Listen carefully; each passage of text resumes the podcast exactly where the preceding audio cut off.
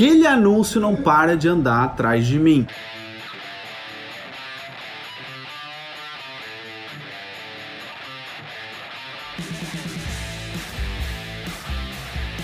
Muitas pessoas falam isso e acham que é bruxaria, né? Entram no Google, tá aquele anúncio, entram no Facebook, tá aquele anúncio, entram no YouTube, tá aquele anúncio.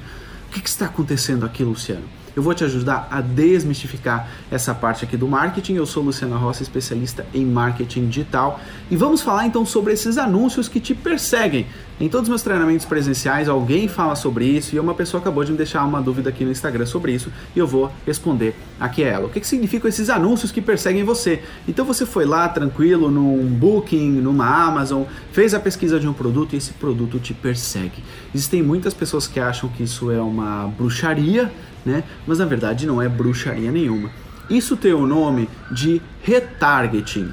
E mas eu aqui eu vou falar sobre a questão numérica também que é importante. Existem muitas pessoas que chamam isso de remarketing, mas não é. O nome técnico correto disso aí é retargeting, tá? Então o que que acontece? O que que o retargeting faz?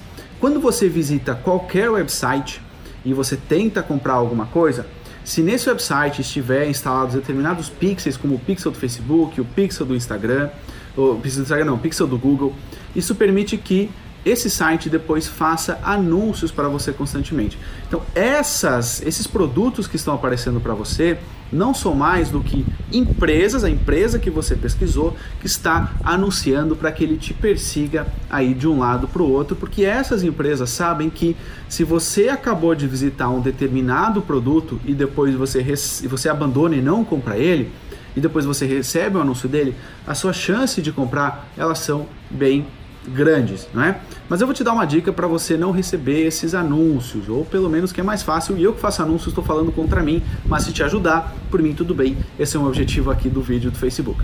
Se você pesquisar o seu produto numa aba anônima, né, uma aba anônima, ele não faz o traquea, aquilo que é chamado de traqueamento, ou seja, ele não consegue uh, analisar que você visitou aquela página e apresentar depois anúncios para você. Então é como se você andasse lá pela internet sem você ser rastreado, ou pelo menos grande parte das coisas você não é rastreado.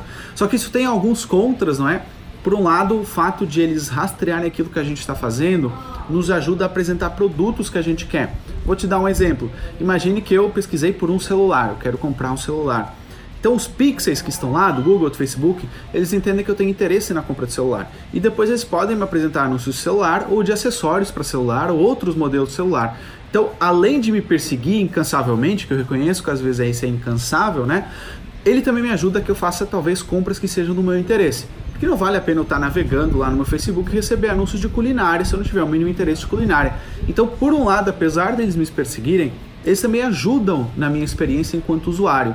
Eu acabo tendo aí uma experiência um pouquinho melhor de navegação na internet. Mas respondendo a sua dúvida, se você pesquisou aqui no YouTube e está procurando ela, que anúncio é esse que está perseguindo? O nome disso técnico é retargeting e você pode evitar isso aí se você usar uma aba anônima, tá bom? Espero que eles tenham ajudado e nos vemos aí num próximo vídeo.